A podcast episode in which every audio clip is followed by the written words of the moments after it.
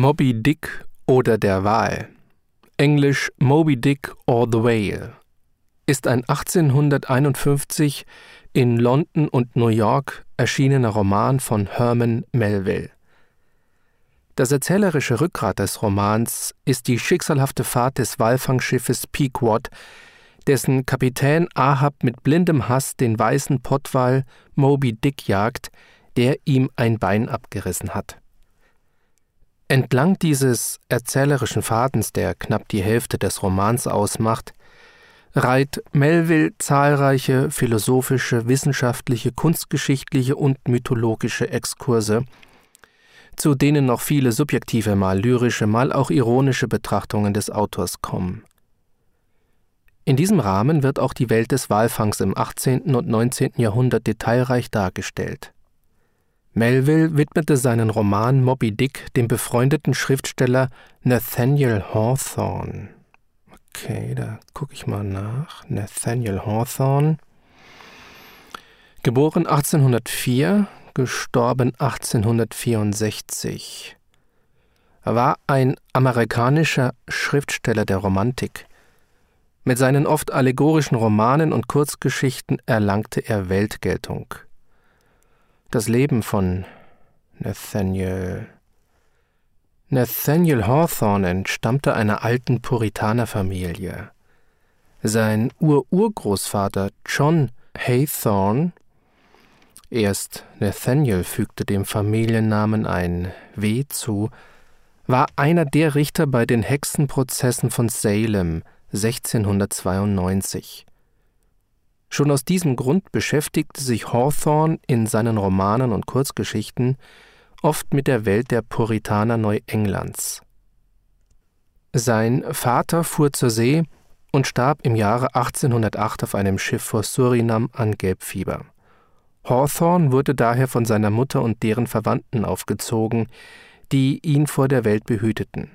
Da er schon als Kind durch seine erzählerische Begabung auffiel, wurde er auf eine Privatschule geschickt. Von 1821 bis 1824 studierte er am Baldwin College in Maine, wo er in die akademische Verbindung Phi Beta Kappa aufgenommen wurde. Hawthorne war mit dem Dichter Henry Wadsworth Longfellow und dem späteren Präsidenten Franklin Pierce befreundet.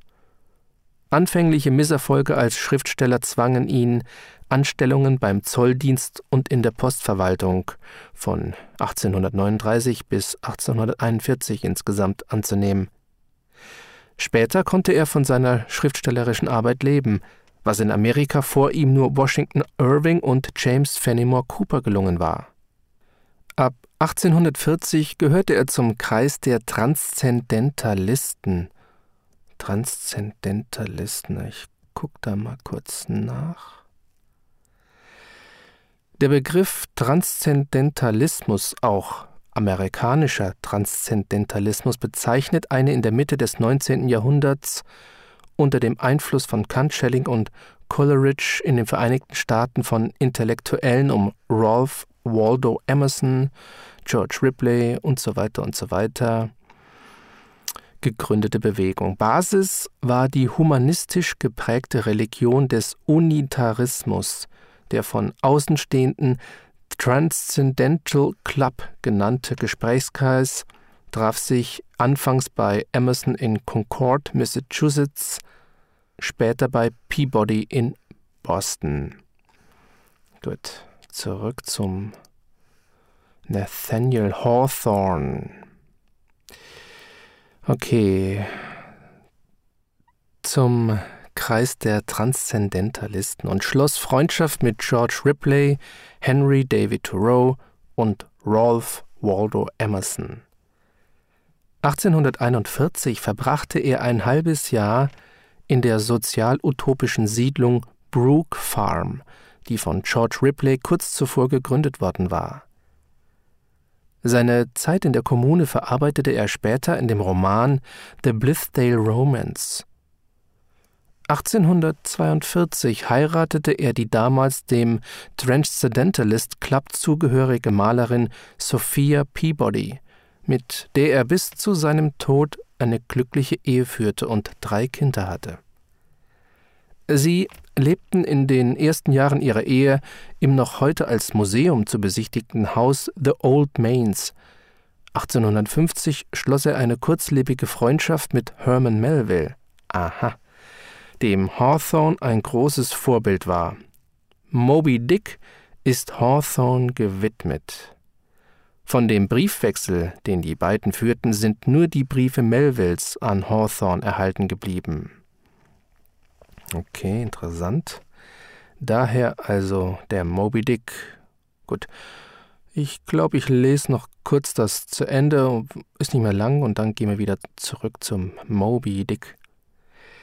1852 schrieb er eine Wahlkampfbiografie für seinen Schulfreund Franklin Pierce, und als dieser ein Jahr später Präsident wurde, verschaffte er Hawthorne einen Posten als amerikanischer Konsul in Liverpool. Dort blieb Hawthorne vier Jahre, verbrachte weitere anderthalb Jahre mit seiner Familie in Italien und kehrte schließlich nach Concord zurück. Auf dem Weg zu einem Erholungsurlaub in den White Mountains starb er am 19. Mai 1864 im Plymouth, New Hampshire. Am 23. Mai 1864 wurde er auf dem Sleepy Hollow Cemetery in Concord beigesetzt. Hawthorne wird mit Herman Melville und Edgar Allan Poe zur dunklen amerikanischen Romantik gezählt. Seine Romane und Kurzgeschichten sind von einem tiefen epistemologischen Okay, mal kurz nachschauen. Die Erkenntnistheorie, auch Epistemologie oder Gnoseologie, ist ein Hauptgebiet der Philosophie, das die Fragen nach den Voraussetzungen für Erkenntnis, dem Zustandekommen von Wissen und anderen Formen von Überzeugungen umfasst. Dabei wird auch untersucht, was Gewissheit und Rechtfertigung ausmacht und welche Art von Zweifel an welcher Art von Überzeugungen objektiv bestehen kann. Okay, nochmal wieder zurück. Seine Romane und Kurzgeschichten sind von einem tiefen epistemologischen und metaphysischen Skeptizismus geprägt. Seine Themen sind oftmals die dunklen Seiten der Seele wie der Gesellschaft. Sünde, Schuld, Strafe, Intoleranz und Entfremdung. Schon zu Lebzeiten wurde Hawthorne als Begründer einer ursprünglichen amerikanischen Nationalliteratur kanonisiert auch heute gilt er als einer der bedeutendsten amerikanischen Schriftsteller, und kaum ein College-Student kommt an The Scarlet Letter vorbei. Das weiß ich sogar, das scheint der scharlachrote Buchstabe zu sein. Da gibt es auch einen Film dazu mit Demi Moore. Aber gehen wir mal wieder zurück zum Captain Ahab und seinem Fisch. Wir sind ja nur beim Nathaniel Hawthorne gelandet, weil der Herman Melville den Roman dem Nathaniel Hawthorne gewidmet hat. Okay. Die Schreibweise von Moby Dick. Der namensgebende Wal wird meist Moby Dick mit Leerzeichen geschrieben, der Buchtitel oft Moby-Dick mit Bindestrich gemäß der amerikanischen Erstausgabe. Die Gründe für den Bindestrich sind nicht restlos geklärt. Diese Konvention wird auch nicht immer befolgt. Viele Buchausgaben werden Moby Leerzeichen dick geschrieben, ebenso vom Buch abgeleitete Werke. Handlungen und Hauptpersonen Moby Dick beginnt mit dem Satz Call me Ismael. Es folgt die Ich-Erzählung des Matrosen Ismael. Sein voller Name wird nie genannt, der aus einer angesehenen Familie stammt und sich entscheidet, als Matrose zur See zu fahren um seiner Melancholie zu entfliehen. Er spricht von einem unbändigen Drang in ihm, der ihn überkomme, wenn er des Festlands überdrüssig sei. Ismael hat bereits einige Fahrten auf Handelsschiffen hinter sich, will nun aber auf einem Walfänger anheuern. Mit ein oder zwei in seine Reisetasche gestopften Hemden reist Ismael zunächst nach New Bedford an der amerikanischen Ostküste, wo der Walfang schon nahezu monopolisiert ist und dort die meisten jungen Männer auf den Walfangschiffen anheuern. Jedoch zieht es ihn weiter zu der Insel Nantucket, auf der, so Melville, ursprünglich der erste tote amerikanische Wal strandete und damit die amerikanische Walfangtradition ihren Ursprung hatte. In der Herberge des ominösen Peter Coffin übernachtet er und begegnet dort dem Harpunier Queequeg, einem am ganzen Körper tätowierten Südseeinsulaner, der möglicherweise einst Kannibale war, sich aber trotz seines zunächst furchteinflößenden Äußeren bald als Idealbild des edlen Wilden erweist. Melvin schreibt, ein George Washington im Gewand eines Kannibalen. Ismael und Queequeg schließen Blutsbrüderschaft. In Nantucket angekommen, heuern beide auf einem bizarr dekorierten Walfänger an, der nach dem ausgerotteten Stamm der Pequot-Indianer benannt ist. Die Warnungen des alten Elias vor dem Kapitän des Schiffes klingen wie unheilschwangere Vorzeichen. Die Fahrt beginnt an einem Weihnachtstag. Captain Ahab lässt sich anfangs nicht an Deck blicken – Erst auf offener See kommt er aus seiner Kabine und erklärt der Mannschaft in pathetischen Worten das wahre Ziel der Fahrt. Er will Moby Dick, den weißen Wal, der ihm das Bein abgerissen hat, jagen und erlegen. Als Anreiz nagelt er eine Golddublone an den Hauptmast, die derjenige erhalten soll, der den Wal als erster sichtet. Die Mannschaft, die sich aus Vertretern vieler verschiedener Nationen zusammensetzt und so gleichsam die Welt als Mikrokosmos symbolisiert, lässt sich vom Charisma ihres Kapitäns mitreißen und schwört sich auf dessen Ziel ein. Ahabs Gegenspieler ist der erste Steuermann Starbuck, ein kühner und erfahrener Seemann, der nüchtern und rational denkt und durch seine Religiosität auffällt. In der Folge kommt es zu mehreren Konfrontationen zwischen Ahab und Starbuck. Einmal erweckt Starbuck sogar heimlich, Ahab, der im Laufe der Erzählung immer fanatischer wird, zum Schutze der Mannschaft zu töten, lässt aber im letzten Moment davon ab. Nach der Umrundung des Kaps der Guten Hoffnung werden mehrfach Wale gesichtet, gejagt und erlegt. Die Jagd auf die Tiere und die Verarbeitung ihrer Körper werden sachgerecht und detailliert beschrieben – Unterbrochen wird die Fahrt regelmäßig bei Begegnungen mit anderen Schiffen, deren Kapitäne Ahab jedes Mal nach dem weißen Wal befragt. Eines Tages erkrankt Queequeg schwer und fühlt sein Ende nahen. Auf seinen Wunsch hin wird ihm ein Sarg gezimmert. Doch Queequeg überlebt, weil er, wie er selber sagt, noch Verschiedenes zu erledigen habe und und sein Sarg wird als Ersatz für die zwischenzeitlich verloren gegangene Rettungsboje genutzt. Nach einer Fahrt durch den Indischen Ozean und die indonesischen Inseln bekommt die Pequod östlich von Japan endlich Kunde von einer Sichtung des weißen Wals. Die Jagd auf ihn dauert drei Tage. Am Schluss wird die Pequod von Moby Dick gerammt und zum Sinken gebracht. Dabei wird Ahab in seinem Walboot von einer Bucht, der auslaufenden Harpunierleine erfasst und von dem abtauchenden Wal unter Wasser gezogen. Auf Queequegs Sarg kann sich Ismael über Wasser halten und wird von einem anderen Walfänger als einziger Überlebender des Untergangs gerettet. Die Hauptpersonen, ich nenne da jetzt nur drei, vier.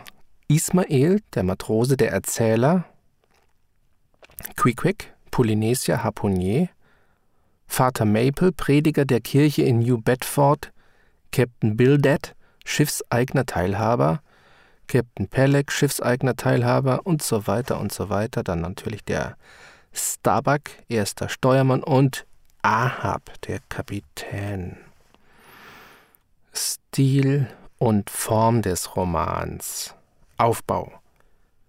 Das Buch Moby Dick besteht bei einem Gesamtumfang von über 900 Seiten aus 135 Kapiteln mit Überschriften und einem Epilog. Letzterer fehlte in der britischen Originalausgabe. Dem Roman vorgeschaltet ist ein Abschnitt über die Etymologie des Wortes Wahl sowie ein Abschnitt mit 81 Zitaten über den Wahl aus literarischen, religiösen, fachwissenschaftlichen und anderen Werken. Erzählform Der Roman wird vom Matrosen Ismael in der Ich-Form erzählt. Diese Erzählform wird jedoch immer wieder durchbrochen, ist durchsetzt mit wissenschaftlichen und anderen Exkursen, die wie eingeschobene Essays oder Traktate wirken und mit dramatischen Szenen, die wie bei einem Theaterstück Regieanweisungen enthalten und durchgehend dialogisch gestaltet sind. Dabei spielt der Erzähler Ismael, wie Armin Staats in seiner Analyse aufzeigt, eine für die Struktur des Romans entscheidende Doppelrolle. Einmal die des naiven jungen Seemanns, der in ein neues Metier eingeführt wird, und dann die des gereiften Erzählers, der aus dem Rückblick berichtet und um die Fülle der Erfahrungen reicher ist. Durch letztere wird es möglich, die ursprünglichen Erlebnisse Jung Ismaels in einem größeren Zusammenhang und aus einer deutenden Perspektive darzustellen. In den erzählerischen und esaistischen Abschnitten finden sich oft lange verschachtelte Satzperioden mit komplexen Metaphern und zahlreichen literarischen und biblischen Anspielungen. Melville bedient sich dabei einer Vielfalt stilistischer Mittel und kombiniert mehrere Fachsprachen, die des Walfangs, der Seefahrt, der religiösen, wissenschaftlichen und lyrischen Sprache und eine Reihe von Dialekten und Soziolekten. Dieser Stil des Romans entspricht der bunt zusammengewürfelten Mannschaft der Pequod. Er ist ähnlich disparat und facettenreich, wird aber wie die Mannschaft zusammengehalten durch das Ziel der Reise, die Jagd auf den weißen Wal. In der Besprechung einer neuen deutschen Ausgabe wird von der Übersetzung eines fantastischen Bastards aus Abenteuerroman, neubarocker Allegorie und Great American Novel gesprochen, eines zugleich archaischen und modernen Werkes. Die Symbolik des Romans Ahabs Jagd auf den weißen Wal steht im Widerspruch zu den materiellen Interessen von Mannschaft und Eignern. Dem Maat Starbuck erscheint Ahabs paranoide Aufwertung Moby Dicks zum Dämon als Gotteslästerung. Die Namen der Romanfiguren vereinen in sich zugleich mystische, historische und soziale Motive. Der Name des Kapitäns Ahab nimmt unter anderem Bezug auf den gleichnamigen Herrscher des nördlichen Israel, der laut der biblischen Überlieferung ein gottloser König gewesen sei. Diesen sei vom Propheten Elia die Strafe Gottes geweissagt worden. Entsprechendes prophezeit auch die Figur des Elias in Moby Dick. Der Ich-Erzähler Ismael referiert in dem Kapitel The Whiteness of the Whale, die Weiße des Wales, Kapitel 17, zunächst die traditionellen Assoziationen wie Schönheit, Unschuld, Ehre, Güte und Gerechtigkeit. Die Farbe Weiß symbolisiert für ihn, wie Armin Staats darlegt, die höheren Werte in Religion, Kultur und Politik, das Wahre, Gute und Schöne. Der weiße Wal wird zum Zentralsymbol des Romans. Im Gegensatz zu der verengenden Fixierung Ahabs und seinem verzweifelten einsamen Rachefeldzug begreift Ismael Moby Dick vor dem Hintergrund der Wahlwelt und der mythisch-kulturellen Tradition. Er orientiert sich am Bild des unerlegbaren weißen Wales als konkretes und abstraktes Sinnbild der Natur. Moby Dick erweist sich somit als das Drama eines symbolischen Weltverständnisses. Reale Hintergründe des Romans Reale Hintergründe für die Schilderungen in Moby Dick waren Melvilles eigene Erfahrungen, sowie mehrere ihm bekannt gewordene Ereignisse bzw. Geschichten, die ihrerseits auf wahren Begebenheiten beruhten. Eigenes Erleben Am 3. Januar 1841 heuerte Melville in Nantucket auf dem Walfänger Acushnet an. Die Bedingungen an Bord auf der Fangfahrt in den Pazifik erschienen Melville unzumutbar, und er desertierte 1842 beim ersten Zwischenfall auf der Insel Nukuhiva einer Insel der Marquesas, wo er zusammen mit einem weiteren Matrosen mehrere Wochen bei einer der Inselgesellschaften als eine Art gefangener Gast verbrachte. Er entkam auf dem australischen Walfänger Lucy Ann und gelangte nach Tahiti. Dort heuerte er als Bootssteuerer auf dem Walfänger Charles and Henry aus Nantucket an und ließ sich im April 1843 auf Hawaii wieder abmustern. Die Erlebnisse auf der Insel verarbeitete er vor allem in seinem Buch Taipei. Schiffbruch der Union 1807 Das Walfangschiff Union unter dem Kommando von Captain Edmund Gardner lief am 19. September 1807 von Nantucket zur Fangfahrt in den Südatlantik aus. Am 10. Oktober gegen 22 Uhr wurde das Schiff von einem Rammstoß erschüttert und nachfolgend ein Wassereinbruch festgestellt. Die Besatzung musste das Schiff verlassen und konnte in ihren Booten nach sieben Tagen die Azoren erreichen. Captain Gardner vermutet als Ursache für den Rammstoß die Begegnung mit einem Wal. Dieses Ereignis wird von Melville in Kapitel 45 von Moby Dick kurz erwähnt. Der Untergang der Essex Das Walfangschiff Essex aus Nantucket wurde am 20. November 1820 durch Rammstöße eines Pottwals versenkt. Nach der Versenkung der Essex flüchtete die 20-köpfige Besatzung in drei Walfangbooten, nur fünf Männer in zwei Booten wurden nach drei Monaten Irrfahrt durch den südpazifischen Ozean gerettet. Die Männer überlebten nur, weil sie sich von ihren unterwegs verhungerten und einem erschossenen Kameraden ernährten. Drei weitere Männer überlebten auf der zum Pitcairn-Archipel gehörenden unbewohnten Insel Henderson. Melville begegnete 1841 dem Sohn des seinerzeitigen Steuermanns Owen Chase und erhielt von diesem das Buch seines Vaters über die Ereignisse auf der Essex. Ein Jahr nach dem Erscheinen von Moby Dick lernte Melville in Nantucket auch den damaligen Kapitän George Pollard kennen.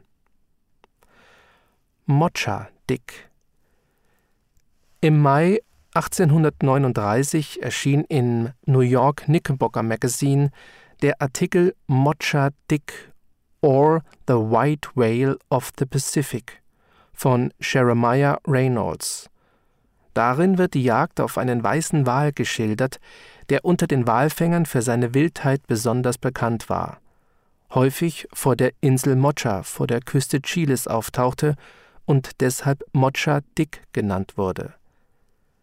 Die darin beschriebenen Einzelheiten ähneln teilweise denen Melvilles.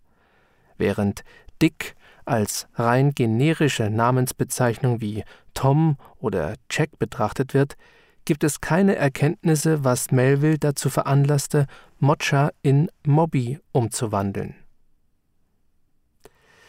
Da ist auch noch ein Einschub, siehe auch Whale Mocha Dick, da geht es Wahrscheinlich zu einer anderen Seite in Englisch. Gucken wir mal kurz. Nee, die ist auf Deutsch. Pup, pup, pup. Ui, da war's, da war's. Mocha. Mocha. Okay, okay, okay. Okay, Mocha. Okay. Einzelne Wale. Ich bin jetzt hier Mocha Dick war ein männlicher Pottwal mit eher grauer als brauner Haut und einer weißen Narbe auf seinem enormen Kopf. Seinen Namen verdankt er seiner ersten Begegnung mit Walfängern um 1810 nahe der Insel Mocha vor der chilenischen Küste. Herman Melville hat ihn als Moby Dick unsterblich gemacht. Aber auch in der Realität konnte Mocha Dick nie von den Walfängern aus Nantucket gefangen werden.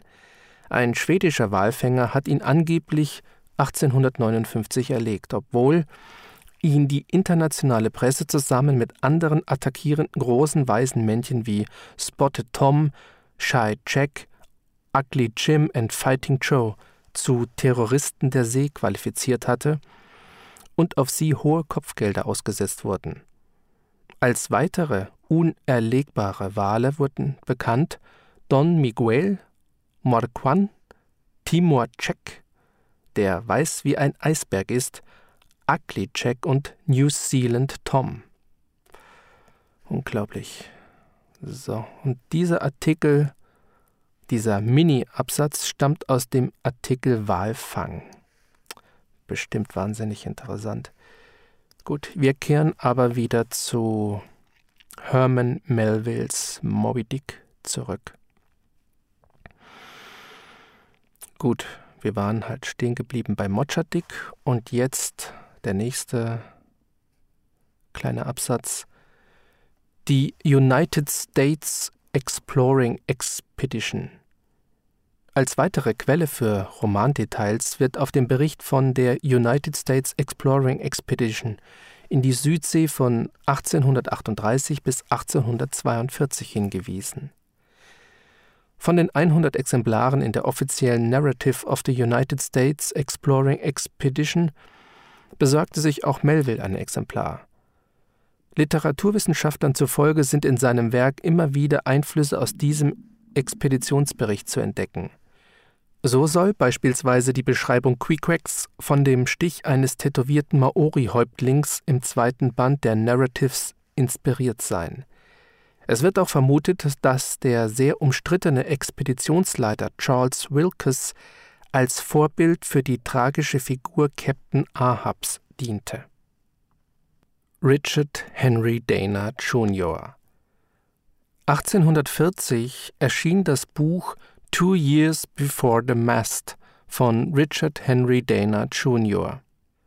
Es schildert die Reise, die den Autor als Matrosen auf einem Segelschiff 1834 bis 36 von Boston nach Kalifornien und wieder zurückgeführt hatte. Melville lobte das Buch in White Jacket Deutsch, Weißjacke oder Die Welt auf einem Kriegsschiff als beste aller bisherigen Beschreibungen der Passage ums Kap Horn. Auch während der Abfassung des Moby Dick korrespondierte er mit Dana.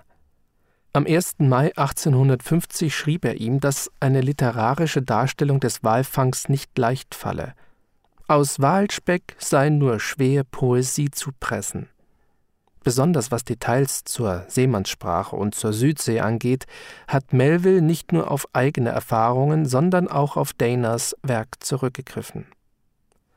Und hier als letzter Punkt Johann Wolfgang von Goethe als Ideengeber. Vor seiner Europareise 1849 erwarb Melville Goethes Autobiografie Dichtung und Wahrheit. Aus literaturwissenschaftlicher Sicht scheint dessen Konzeption Melvilles Ausgestaltung der dämonischen Persönlichkeit Ahabs beeinflusst zu haben. Rezeption. Okay, was heißt überhaupt Rezeption? Der Begriff Rezeption, lateinisch Receptio, Aufnahme, bezeichnet in der Kunst die verstehende Aufnahme eines Werkes durch den Betrachter, Leser und so weiter. Okay, gut. Also, die Rezeption des Romans Moby Dick. Der Roman erschien 1851 zuerst in London und kurz danach in New York. Während die britischen Rezensionen im Ganzen eher freundlich bis neutral ausfielen, waren fast alle Besprechungen in den USA sehr negativ, wobei als Beleg häufig die zwei negativsten britischen Rezensionen als autoritative Quelle zitiert wurden. Ein Zeichen der noch wenig entwickelten amerikanischen Literaturkritik. Das vernichtende Urteil der amerikanischen Kritiker hatte vor allem zwei Gründe. Zum einen war der Literaturbetrieb in den USA seinerseits stark religiös geprägt. Melville aber spottete in Moby Dick immer wieder über traditionelle Religion und erklärte den Götzendienst Queequex als dem Christentum gleichwertig. Viele negative Kritiken bezogen sich hierauf. In der Londoner Ausgabe waren im Gegensatz zur amerikanischen fast alle religionskritischen Aussagen herausgenommen, was die teilweise gemäßigteren Kritiken der britischen Rezensionen erklärt. Zum anderen war Melville durch stark autobiografische Romane aus der Südsee bekannt geworden, die großen Erfolg hatten. Moby Dick jedoch war ein ganz anderes und neuartiges Buch, das, wenn nicht auf Ablehnung, so doch auf Verständnislosigkeit stieß. Die negative Rezeption führte dazu, dass Melville und Moby Dick rasch in Vergessenheit gerieten. Noch in einer Geschichte der US-amerikanischen Literatur von 1909 findet sich auf 500 Seiten gerade einmal gut eine Seite über Melville. Dort wird Moby Dick zwar als sein Meisterwerk bezeichnet, zugleich aber kritisiert, dass es ein unausgeglichenes Werk von übertriebener Länge sei, geschrieben in einem teils bemühten Stil. Melville erlebte die Wiederentdeckung seines größten Buches nicht mehr, die mit den 1890er Jahren begann, als die erste Neuauflage erschien. Bis 1919, dem 100. Geburtstag Melvilles, hatte sie bereits an Bedeutung gewonnen. Seit den 1920er Jahren wurde das Buch als Klassiker sowohl der US-amerikanischen als auch der Weltliteratur allgemein anerkannt. In dem sechs Jahre nach Moby Dick veröffentlichten Roman The Confidence Man, Deutsch Maskeraden oder Vertrauen gegen Vertrauen, erläutert Melville seine Konzeption originärer Charaktere, deren Qualität er an Schöpfungen wie Shakespeares Hamlet, Cervantes Don Quixote oder Miltons Satan misst. Die Konzeption eines derartigen Charakters dient Melville zugleich dazu, eine ideologie- und gesellschaftskritische Perspektive aufzubauen. Ahabs Monomanie ist demnach nicht als individuelles Schicksal zu deuten, sondern als Ausdruck kultur-, gesellschafts-, zivilisationskritischer Wirklichkeit, das heißt begründet in den Widersprüchen der zeitgenössischen Wirklichkeit. Melville reichte dabei die Originalität des Stoffes Walfang nicht aus. Ihm ging es um die grundsätzlichere Frage nach der Möglichkeit einer amerikanischen Nationalliteratur, ohne dabei auf die traditionelle, im Rahmen feudalistisch-hierarchischer Gesellschaftsordnungen entwickelte Auffassung vom Helden und seinem tragischen Fall zu verzichten. In der heutigen literaturwissenschaftlichen Wertung gilt Moby Dick auch im deutschsprachigen Raum nach wie vor als Meisterwerk zur Autobiografie eines Jahrhunderts, zur Autobiografie einer Nation, zur barocken Summe menschlicher Erfahrung von Jahrtausenden. Zu diesem verspäteten Durchbruch dürfte beigetragen haben, dass Stil und Form des Moby Dick nicht unähnlich dem mehrerer großer Romane der klassischen Moderne sind. Wie John Dos Passos, Alfred Döblin und James Joyce hat Melvin in Moby Dick versucht, die ganze moderne Welt in ihrer Vielfalt und Zersplitterung abzubilden und deren Komplexität durch literarische Verweise auf Mythologie und Religion wieder zu einem Ganzen zu formen. Ein anderer Vertreter der klassischen Moderne, William Faulkner, erklärte 1927 Moby Dick zu dem Buch, das er am liebsten selbst geschrieben hätte. Aus heutiger Sicht bleibt anzumerken, dass Melvins Moby Dick, ähnlich wie Defoes Robinson Crusoe und Cervantes Don Quixote, als Paradebeispiel eines literarischen Stoffes angesehen werden kann, dessen hoher Bekanntheitsgrad weniger dem Original selbst als vielmehr dessen zahlreichen Bearbeitungen als Jugendbuch für Film, Fernsehen und Hörspiel zu verdanken ist. Eine Gruppe von Kulturwissenschaftlern arbeitet zurzeit an einem umfangreichen Kommentar aller 135 Kapitel des Romans. Diese Kommentare werden seit 2012 regelmäßig in jeder Ausgabe der neuen Rundschau des Fischer Verlags veröffentlicht und erschließen Melvilles Moby Dick. Ausgaben des Romans Die erste Ausgabe von Moby Dick erschien am 18. Oktober 1851 in drei Bänden unter dem Titel The Whale bei Richard Bentley in London. In dieser Ausgabe fehlte aus unerklärten Gründen der Epilog. Außerdem hatte der britische Zensor eine Reihe von kritischen Äußerungen über Monarchien und über die christliche Kirche entfernen lassen. Die erste amerikanische Ausgabe erschien ohne diese Streichungen unter dem Titel Moby Dick or The Whale am 14. November 1851 in New York bei Harper Brothers. Melville widmete Moby Dick ursprünglich dem amerikanischen Schriftsteller Nathaniel Hawthorne, dessen bekannter Roman The Scarlet Letter, deutsch der scharlachrote Buchstabe, kurz zuvor erschienen war. Heute sind zahlreiche unterschiedliche englische und deutsche Ausgaben erhältlich. als Taschenbuch oder gebunden, als Lese- oder als kritische Ausgabe. So. Das war es im Groben zu Moby Dick. Hier noch vielleicht interessant ein paar Anmerkungen zu Übersetzungen. Zahlreiche Übersetzungen des Moby Dick liegen in deutscher Sprache vor. Zum Beispiel Wilhelm Strüver von Thomas Knauer Nachfahren Berlin 1927 herausgegeben von Thomas Mann. Diese Ausgabe, zu dieser Ausgabe, sie drückt vor allem eins aus: Verachtung für den übersetzten Text. Fast zwei Drittel fand dieser dolmetschende Zensor offenbar so schlecht, dass er sie ganz wegließ. So, von wem stammt denn dieser Kommentar? Von Dieter E. Zimmer.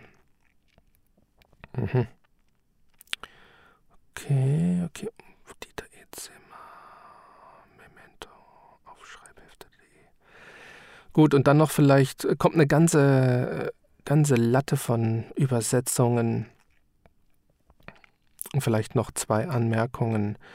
Einmal die zwei letzten von Matthias Jendis, Hansa Verlag München 2001, erschienen im Rahmen der Werksausgabe entstanden als Bearbeitung der Rathjen-Version. Und dann, ganz gleich drunter, Phil Friedhelm Rathjen, Moby Dick oder der Wahl, Frankfurt am Main 2004. Und da steht kurz drunter, um die beiden letzten deutschen Übersetzungen von Jendis und Rathjen entstand eine Kontroverse. Friedhelm Rathjen hatte Anfang der 1990er Jahre für eine von drei Editoren entworfene Werksausgabe eine Übersetzung erstellt, die von Hansa eingekauft, aber zunächst nicht publiziert wurde. Nach dem Absprung der ursprünglich vorgesehenen Editoren wurde schließlich Daniel Göske als neuer Herausgeber der Werksausgabe verpflichtet. Er empfand jedoch die Ratchenfassung als unzureichend und ließ sie deshalb im Auftrag des Verlags von Matthias Jendis stark bearbeiten. Nachdem Rathjen es ablehnte, diese Bearbeitung unter seinem Namen erscheinen zu lassen, einigten sich Rathjen und der Verlag Anfang 2001 auf die Rückgabe der Rechte der unbearbeiteten Fassung an den Übersetzer. Dieser verzichtete im Gegenzug auf die Rechte an der bearbeiteten Fassung. Der Verlag publizierte im Herbst 2001 die Jendis-Bearbeitung als vollständige Neuübersetzung des Romans. Dieter E. Zimmer gab 2001 der Version von Jendis den Vorzug. Sie merze die Fehler der früheren Versionen aus, sei genauer, auch wenn sie das Original hier und da vielleicht mehr als nötig schöne. Die Fassung von Rathjen, von der zu diesem Zeitpunkt nur Auszüge öffentlich erschienen waren, seien eine systematische und dogmatische Verholperung und Verhässlichung. Dorothea Diekmann urteilte 2004 im Deutschlandfunk dagegen. Die Jendis-Fassung komme dem Leser zwar entgegen, aber, aber darin liege ihre Problematik. Rathjens Version erhalte und unterstreiche die Eigentümlichkeiten des Originals. Daher die Poesie seines Moby Dick. Der Walfanghistoriker Klaus Barthelmes meinte 2005, er habe den Roman noch nie mit so viel Gewinn gelesen wie in der Version von Rathjen. Ja, zwei Hauptbeteiligte der Zwei Hauptbeteiligte der Kontroverse haben ihre Auffassungen öffentlich dargelegt. Friedhelm Rathjen, Fährendienste, Doppelpunkt, öffentliche Erinnerungen und Bekenntnisse eines selbstgerechten Übersetzers in Schreibheft 57 2001 Versuch des Übersetzers, die Prinzipien seines Vorgehens zu begründen, und Wolfgang Marz Willensverwirrungen verwickelter Worte. Einige Anmerkungen zu Friedhelm Rathjens Moby Dick und zum Übersetzen überhaupt in Neue Rundschau 4 2004. Polemische Totalkritik des Hansa-Lektors an der von ihm zuvor betreuten Rathjen-Übersetzung. Interessant. Der Verlag 2001 veröffentlichte von der Übersetzung durch Friedhelm Rathjen 2006 auch eine vollständige 30-stündige Hörbuchversion, gelesen von Christian Brückner. Die würde ich mir gern mal anhören. Gut. Das war's dann auch schon Gibt's noch Primärliteratur, Sekundärliteratur und Verfilmungen. Da nur mal kurz auf die Version von 1956, Moby Dick, Regisseur John Huston und mit dem großartigen Gregory Peck. Toll. Gregory Peck, immer gut. Und dann noch gibt es eine Fernsehversion mit Patrick Stewart von 1998, Comic, Hörspiele und so weiter. Goodie, das war's für die Woche. Ich bedanke mich und wünsche eine schöne kommende Woche und bis zur nächsten Folge.